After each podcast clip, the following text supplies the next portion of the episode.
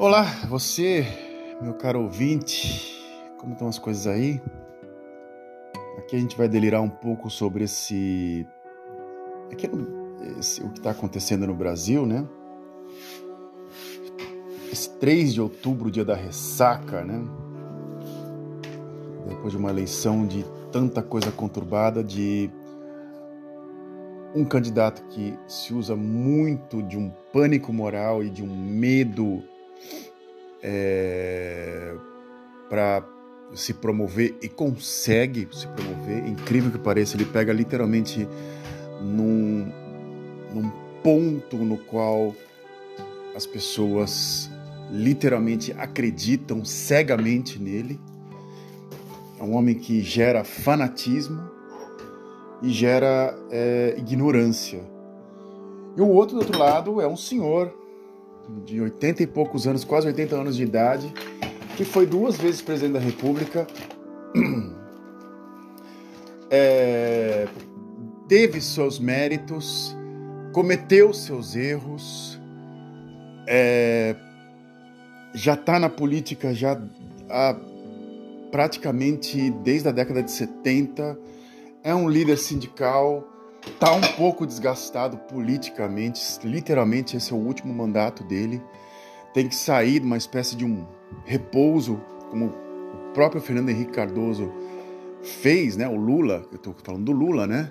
Não consegue fazer, faz de conta, o Lula, o, Fernando Henrique Cardoso, eu, me, eu não me candidato a mais nada a partir dessa data e não se tornou senador nem nada. Foi lá pro canto dele lá na os apartamentos dele em Paris, usou o instituto dele para fazer algumas coisas legais, Fernando Henrique, se envolveu em uma série de escândalos de corrupção, porém nunca a grande imprensa noticiou, nunca deu vazão, até um, que era o escândalo do Banestado, um dos juízes da nossa querida Lava Jato passou a mão na cabeça deles do nosso querido senhor Sérgio Moro, que eu não sei se ele foi eleito, ainda não, ainda não chequei, que eu espero que ele não tenha sido eleito, espero, espero mesmo, porque aquilo, aquilo era muito ruim, aquilo era patético, uma figura patética. E assim vai. Bem, olá, aqui é o podcast Delírios, meu nome é Frederico Ilek, eu moro já há 15 anos na Holanda,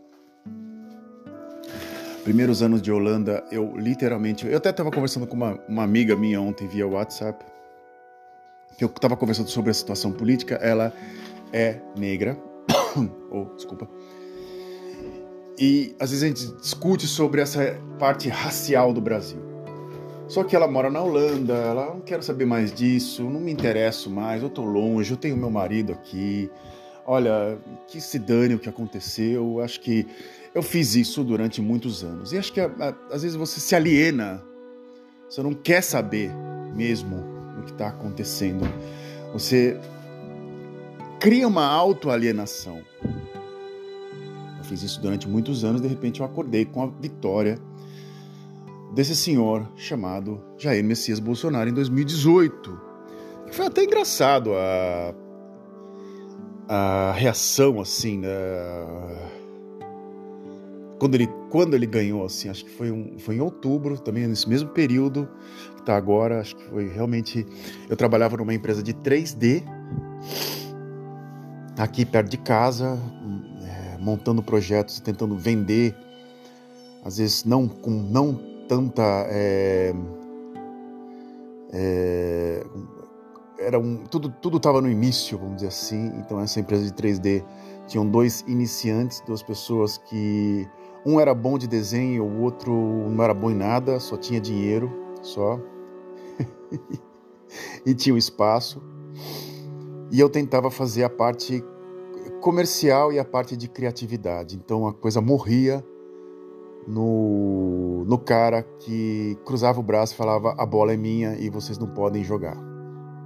Eu não vou entrar no detalhe aqui de como foi a, a minha experiência nessa empresa, Porém, é, eu estava trabalhando para eles, eu, eu entrei.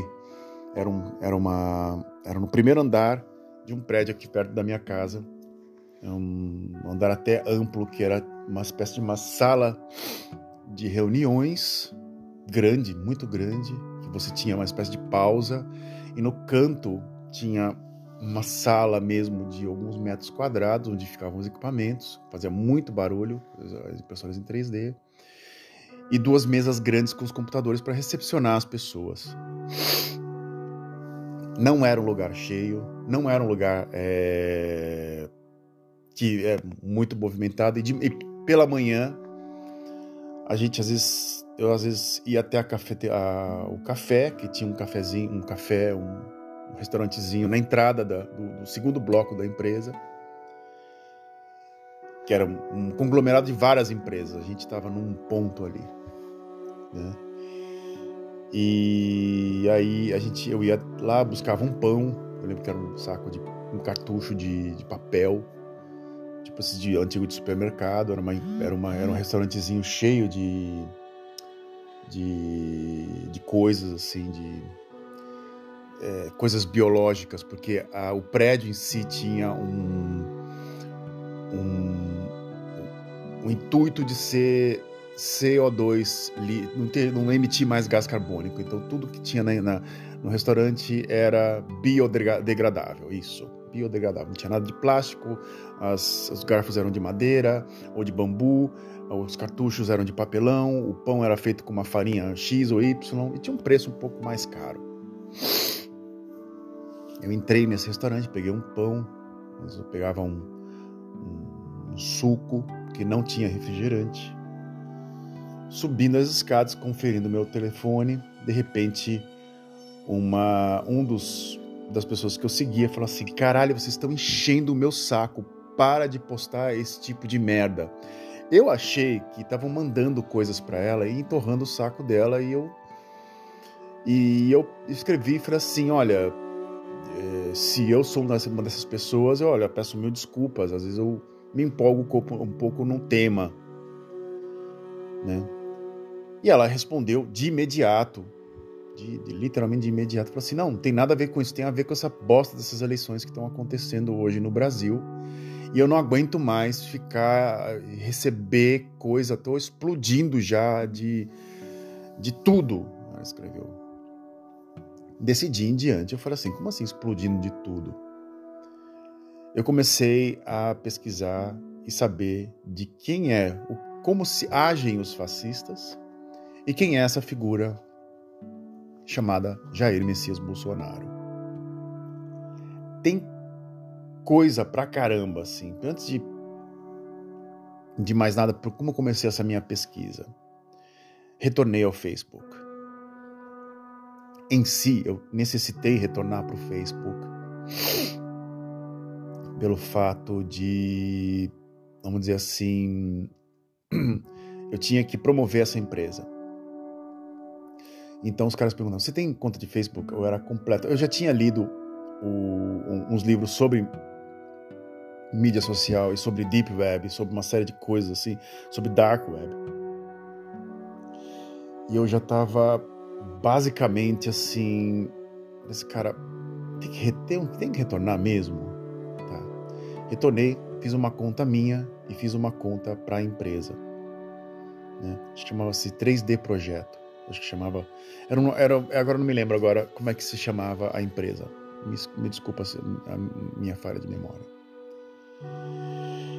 E de repente o algoritmo começou a enviar um monte de coisas para mim ligadas literalmente à cidade onde eu moro e literalmente ligadas ao e-mail que eu linkei ao que eu conectei à conta de Facebook. E de repente começou a surgir coisas que eu falava assim: da onde veio essa informação nefástica.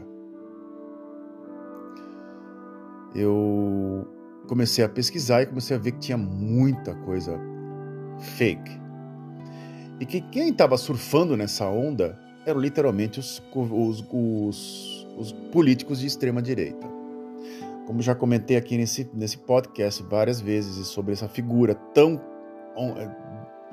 nefástica que existe na Holanda chamada Thierry Baudet, foi um dos caras que entraram nessa onda em 2019 2018, nesse mesmo ano, ganhou disparado várias cadeiras no, no, no na, na, na, na, Câmara aqui dos na, na, no parlamento aqui na, na Holanda e estava disparado para ser o primeiro-ministro holandês.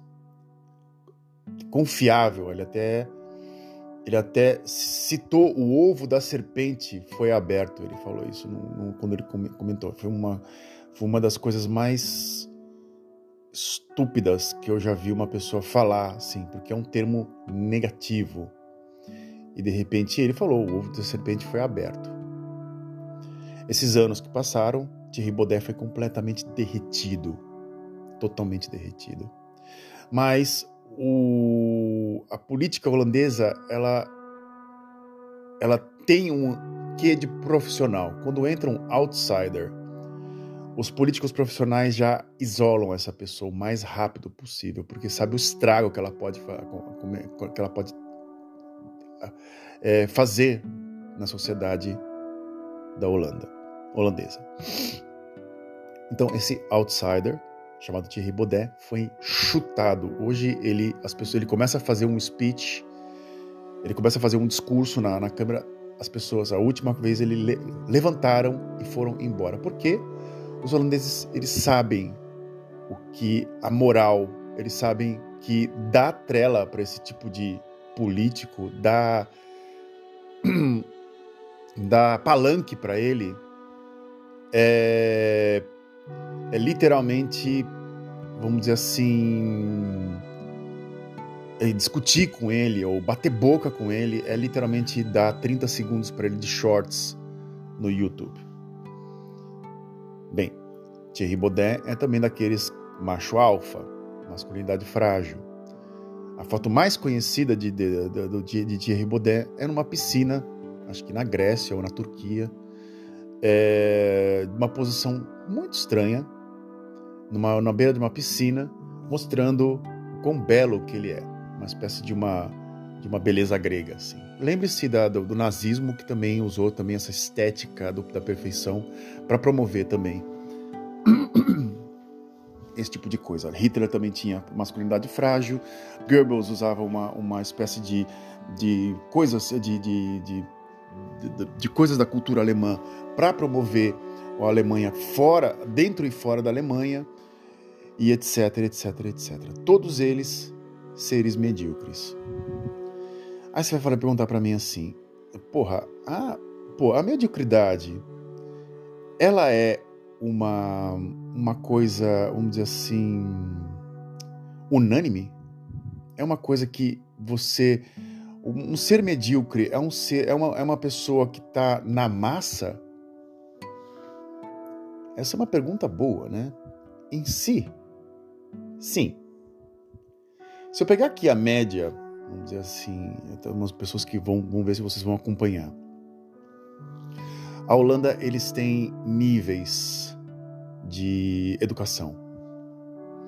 Tem o nível baixo, que chama-se LBO, tem o nível médio, que chama-se MBO, tem o nível alto, que chama-se HBO, HBO, né? É, parece o HBO, né? Ravo, desculpa. H-A-V-O, Ravo. Acho que é nível HBO. HBO é quando você vai para um nível, um estudo mais técnico. Uma escola técnica ou até um. Engenharia é dado como HBO. E VVO, VWO isso já é um nível mais alto, é um nível universitário, é um nível que você tem um nível mais científico. Grande parte das pessoas, das crianças que estudam, que entram, entram no nível médio. A palavra médio também significa um ser médio, uma pessoa mediana também significa uma pessoa medíocre, uma pessoa de nível médio. Parando para analisar o Jair Bolsonaro numa, num, num, num âmbito assim um pouco mais é, cirúrgico, assim, você pegando as coisas que ele fala, ele fala como um cidadão medíocre. Ele fala para massa. Ele fala para o ser ignorante. Ele fala para a pessoa mediana. O que me chamou a atenção foi que pessoas que passavam ser pessoas muito inteligentes caíram nessa arapuca. Né? Caíram na arapuca. Caíram numa arapuca gigante. Uma, uma delas, que é casada com um político, que eu não vou aqui falar quem é, de repente postou na mídia social dela uma bandeira do Brasil, com uma cor bem estridente assim. Até uma cor até meio saturada. Uma, é sempre o, o, a estética é sempre brega. Já, vamos assim, a gente já sabe quem a pessoa é do outro lado quando a estética é totalmente brega. É, passa do breguismo. Ela colocou, uma, escreveu assim: Hoje decidindo por Deus, pátria e família. Eu falei, meu Deus. Aí eu escrevi. Eu, eu pensei comigo mesmo, assim, poxa, uma pessoa saindo do armário nos 45 do segundo tempo, passando a ser uma pessoa muito inteligente, pulando para um lado do, do, de um ser fardado e que fala coisas que não têm absolutamente nenhum tipo de, de, de nexo, vamos dizer assim. Mas o que foi a educação do Brasil nesses últimos 20 anos? Não posso responder na parte exata, porque em 2008 eu fui embora do Brasil. Eu não consigo responder de 2008 a 2022. Então, minha, essa, essa, essa minha tese já foi para o saco logo nesse ponto. Eu não sei o que aconteceu depois de 2008, mas antes, é, quando eu fui professor universitário, é, eu via os, os, alunos com várias falhas, até mesmo com como aluno da universidade também, com falhas totalmente básicas. É, alunos que não conseguiam ler um texto um pouco mais complicado ou técnico, alunos que não tinham discernimento para literalmente é, ter o início assim, uma espécie. Eu, eu trabalhei na faculdade de engenharia, né? Então lá é extremamente técnico. Então tinham aulas como cálculo numérico, que você tem que ter uma base de matemática gigante.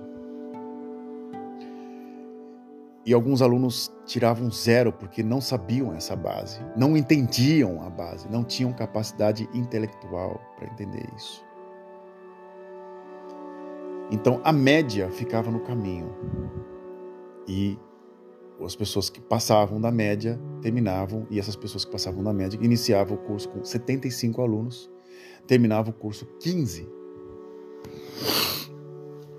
Segundo Ortega y Gasset, não é a massa que muda a opinião pública e nem um governo, e sim um grupo pequeno de 20 ou 30 pessoas.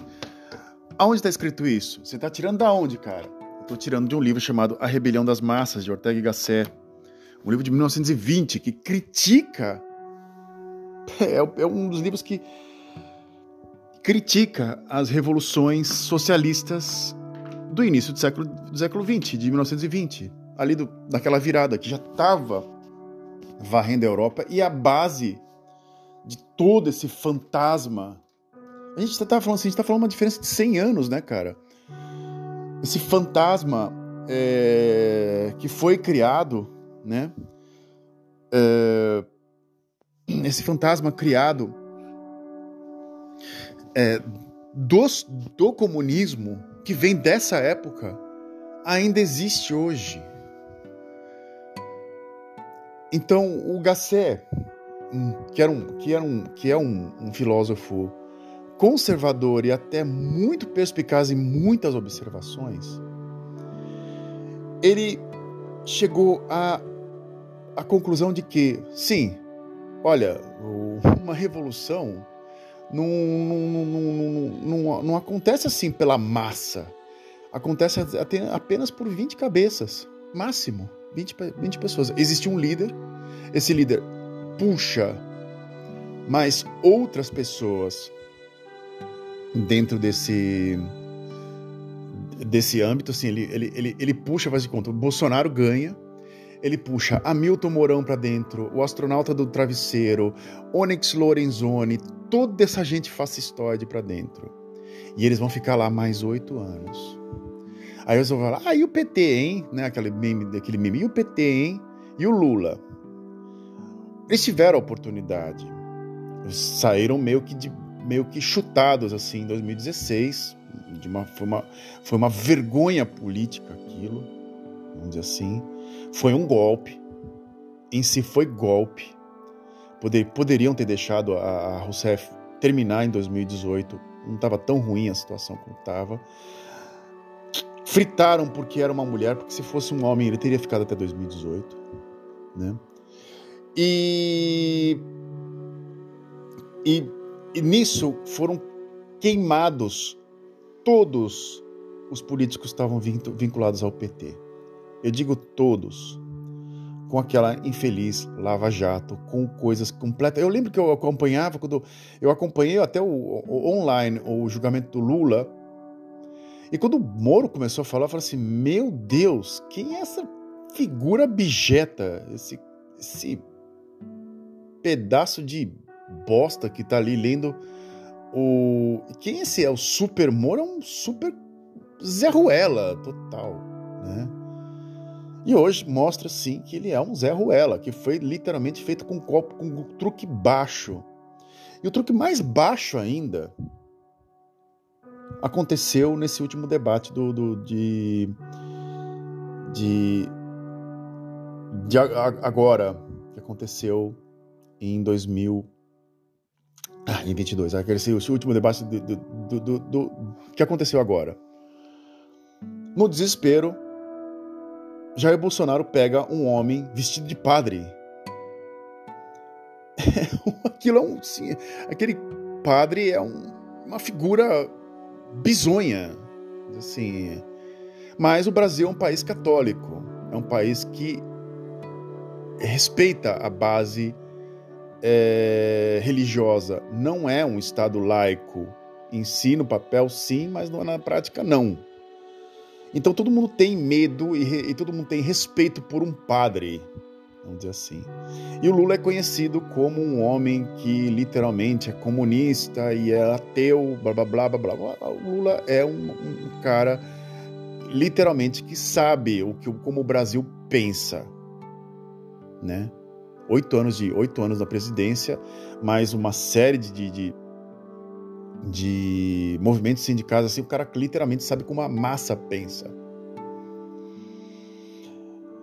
Mas o, o Jair Bolsonaro também.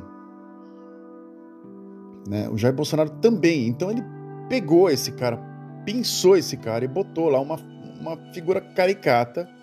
E essa figura caricata fez com que ele perdesse pontos na pesquisa e perdesse até mesmo votos agora né? nessa, nessa, nessa, nesse domingo. Então, é para pensar isso muito bem, assim, esse imaginário popular. O Brasil tem muitos folclores, tem folclores até fantásticos, mas tem coisas que você pode tirar do ambiente do, dessa, dessa cultura popular. Mas ela não sai. Tem gente que acredita, gente que acredita que o, que o, que o Lula é do diabo e o Jair Bolsonaro é do bem, e ao contrário também, que o Lula é do bem, é, é uma coisa muito polarizada. A última edição o editorial do Estadão foi pior que aquela era uma escolha difícil, mesmo. Aquilo foi, aquilo foi ridículo. E eles conseguiram ser mais ridículos ainda, falando que, falando que, olha, é, o, o, o Estadão é um jornal liberal. O Estadão é um jornal é, ligado a Faria Lima e é um, um, um, jornal que tem uma tendência econômica assim, chega a ser até falar assim, puta que pariu, que povo mais neoliberal do caralho mesmo. Sempre teve esse tipo, esse papel. Eu gostava muito do Estadão, eu sonhava trabalhar no, no jornal Estado de São Paulo. Mas depois que eu conheci a, essa, essa, essa, essa, essa tendência do jornal Estado de São Paulo, eu meio que desisti. Falar a grande verdade para vocês assim, eu falei, não me, não me, não me, não me apetece. Mas eles falaram que nenhum nem outro. Né? Você está prestando um pouco atenção que a vibe desse, desse, desse, dessas eleições desse ano tão similares a 1990. Eu eu lembro que era nem Collor nem Lula, anula, né? nem Collor nem, nem Lula, anula. E tinham pessoas que eram completamente contra os dois. No debate, em 90, é, que foi decidido, a Globo resolveu editar. Hoje não é impossível fazer isso. Os dois, os dois lados, as pessoas mesmas editam, então faz de conta. O grupo do Bolsonaro edita as falas mais fortes do Bolsonaro e envia para os bolsonaristas. O grupo do, do, do, do, de esquerda, dos petistas, eles editam e mandam e vira aquela bolha. Mas ali, em 90, a Globo editou, na cara. Com o próprio Bonner, anos depois, falando. Eu editei mesmo, eu botei, se eu quisesse, eu até jogava uma caspinha no ombro dele para fazer uma espécie de um Jânio Quadros. Botamos umas pastas, se prestar atenção, vai lá e entra no YouTube, no, no debate de 1990, tem um monte de pasta em cima do, do, do, do da mesa onde está o Fernando Collor, completamente vazia, nada. E com o último detalhe, o Collor ganhou, as pessoas foram para a Avenida Paulista, tanto de um lado quanto de outro lado, foram para comemorar a democracia. E o Collor caiu por causa de um Fiat Elba. O Collor caiu por causa de um Fiat Elba. Um Fiat Elba. E esse estúpido, energúmeno, animal, abjeto, esdrúxulo, bosta, mesmo com 103 ou 108 imóveis comprados, 51 em dinheiro vivo, com malas de dinheiro comprado, não cai. E aí é que tá. A base do fascismo ela não, você não precisa ir muito, muito assim falar, você fazer uma massa fascista, você precisa só de 10 ou 15, 10 ou 12 pessoas. É aquela coisa, o cara chega, normal cara de pau e fala assim: quer fechar o, o Supremo Tribunal Federal? Põe um monto, põe um cabo e um, e um, e um, um pega um jipe, um cabo e um, e um soldado, vai lá e fecha. É, assim, com coisas assim estúpidas. E aquele clima de já ganhou, eu espero que agora essa ducha de água fria de não ter ganhado no primeiro turno, por faltar só 3% para ganhar no primeiro turno, só 3%, ou seja, a Simone Tebet fez muito bem, trabalhou muito bem. Parabéns para ela. Parabéns para ela. Eu poderia até colocar aqui parabéns a Simone Tebet. Literalmente ela ela mandou bem mesmo, ela conseguiu não fazer o Lula ganhar em primeiro turno o Ciro Gomes conseguiu puxar a gente que ia votar nele para o Bolsonaro. Que foi uma das coisas mais estúpidas que eu já vi um político fazer na minha vida. Falar que, ganhar, que iria ganhar em primeiro turno com apenas 6% das, das, das pesquisas. Como é que uma coisa ia acontecer? Agora, dessa ia acontecer. Agora, e o Haddad? E o Haddad, hein? que estava com 49% nas pesquisas, disparado, vai perder para um cara que nunca nem sabe que, o que é o estado de São Paulo. Isso é para pensar, isso é para sentar, para falar assim, cara, aonde foi que a gente errou? Eu tô com aquela situação assim, tipo, como se fosse um pai é, que que tem assim os, os, os o filho comete uma cagada gigante, fala, cara, onde foi que eu errei? Né? E é isso. Bem, eu espero que o Lula ganhe no segundo turno. Daqui quatro semanas a coisa decide. A coisa decide. Daqui quatro semanas a coisa vai ser decidida. Se perder o Bolsonaro, que ele aceite a derrota. que ele aceite a derrota, sabe? Que saia como um bom militar, que ele não foi, de cabeça erguida e que pense para os próximos quatro anos de como a, a, o atual governo vai errar e como ele pode consertar isso, mas não, ele como um péssimo, como um, um péssima pessoa que, que, que, que, que é, ele não vai aceitar a derrota e ele vai ficar massacrando os, a, a democracia até criar uma rebelião e uma guerra civil. O que ele quer, esse homem, é guerra. E todo covarde numa guerra se esconde atrás da trincheira para uma bala não atingir ele. E sempre enviam, como na, na guerra, como um termo muito, muito usado na Argentina, e são dois termos que são usados na Argentina, né? Que para idiotas, né? Que são os pelotudos e os boludos. Por quê? São pessoas que literalmente eram dados como medíocres ou idiotas, que eram colocados na linha de frente para jogar pedras ou arremessar pelotas nos, no, no, no, nos espanhóis. Esses eram os primeiros que eram, que, que eram mortos. Então, por isso, ah, manda aquele pelotudo ali, manda aquele boludo para lá. Então, essa que é a origem da, desse termo, né? Então, um pelotudo, um boludo, né? É, é um idiota. Então, a massa em si, ela não pensa, ela segue a instrução de meia dúzia. Eu tenho medo da massa. E esse é o título desse podcast. Até a próxima vez. Tchau.